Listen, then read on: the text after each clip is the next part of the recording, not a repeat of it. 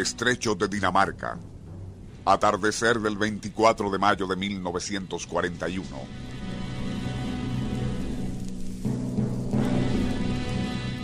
Desde el puente de mando del crucero británico Suffolk, su comandante E.M. Ellis observa a través de prismáticos la distante pero amenazadora silueta de la nave de guerra más poderosa del mundo, el acorazado alemán Bismarck.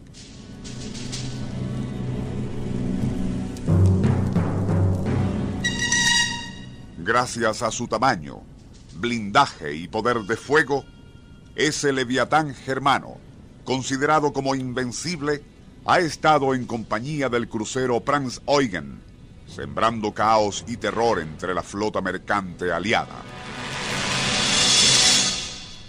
El capitán Ellis sabe bien que sería suicida intentar un ataque desde el Suffolk contra el temible gigante, por lo cual notifica al almirantazgo inglés que se limitará a seguirle hasta que le lleguen refuerzos. Será así como durante toda aquella noche va a mantener una constante vigilia para no perder de vista al poderoso enemigo.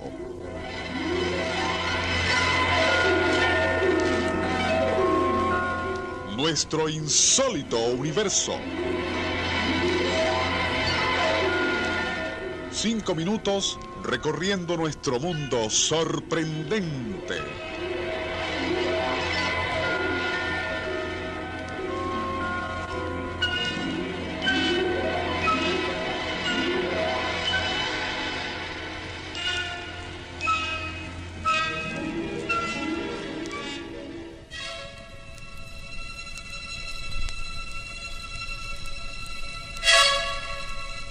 Madrugada del 25 de mayo de 1941. Es con alivio que el capitán Ellis comprueba cómo el crucero de ataque Hood y el acorazado Príncipe de Gales se le unen para iniciar la acción contra el acorazado alemán Bismarck.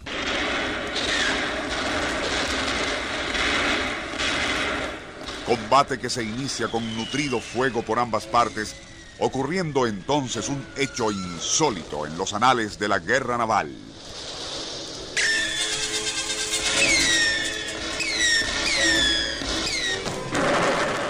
Un solo disparo del Bismarck acierta en el polvorín del Hood, haciéndolo volar en pedazos.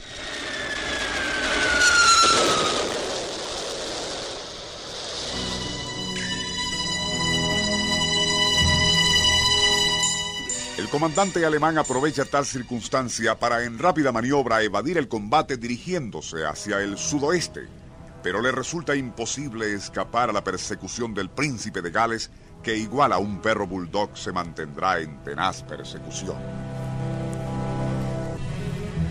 Mientras tanto, consternado por la tragedia del Hood, el almirantazgo dará una orden terminante. Hundan al Bismarck este ya había enfilado primero hacia el oeste y luego hacia el sur en vano intento por eludir a una flota británica que se acercaba por el norte al mando del almirante Sir John Tory, cuya nave capitana era el acorazado rey Jorge V. Por su parte, otro escuadrón, comandado por el almirante Somerville, en el portaaviones Ark Royal, se aproximaba desde el sur.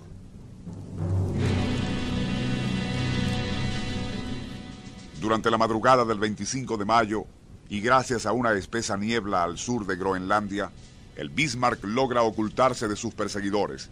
Pero a las 10.30 am del 26 de mayo, unidades aéreas de la Real Fuerza Naval de nuevo le ubican.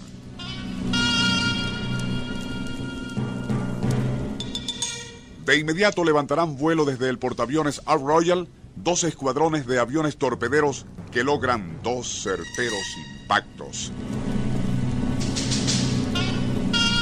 Algo que afectará la velocidad del perseguido, permitiendo a varios cruceros británicos, entre ellos el Cossack, Rodney y el propio Suffolk, hostigarle con audaces ataques de torpedos y baterías de alcance medio.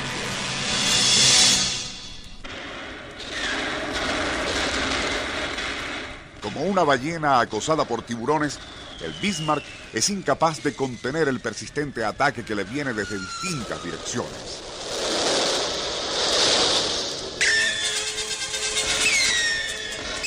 Torpedo tras torpedo harán blanco reduciendo cada vez más su velocidad hasta que solo puede hacer ocho nudos.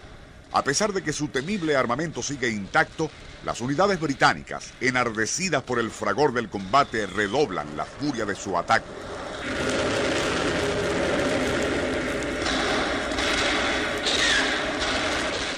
A las 9 de la mañana del 27 de mayo de 1941, los acorazados King George y Dorsetshire lanzan contra el acorazado enemigo todo el poder de fuego de sus baterías.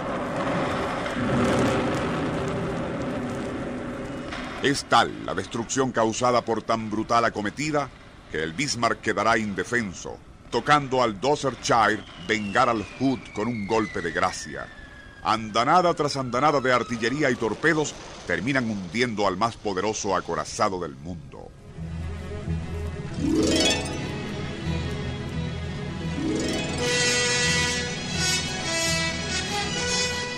La flota de Su Majestad Británica, cumpliendo la orden emitida por el almirantazgo, ha hundido al Bismarck.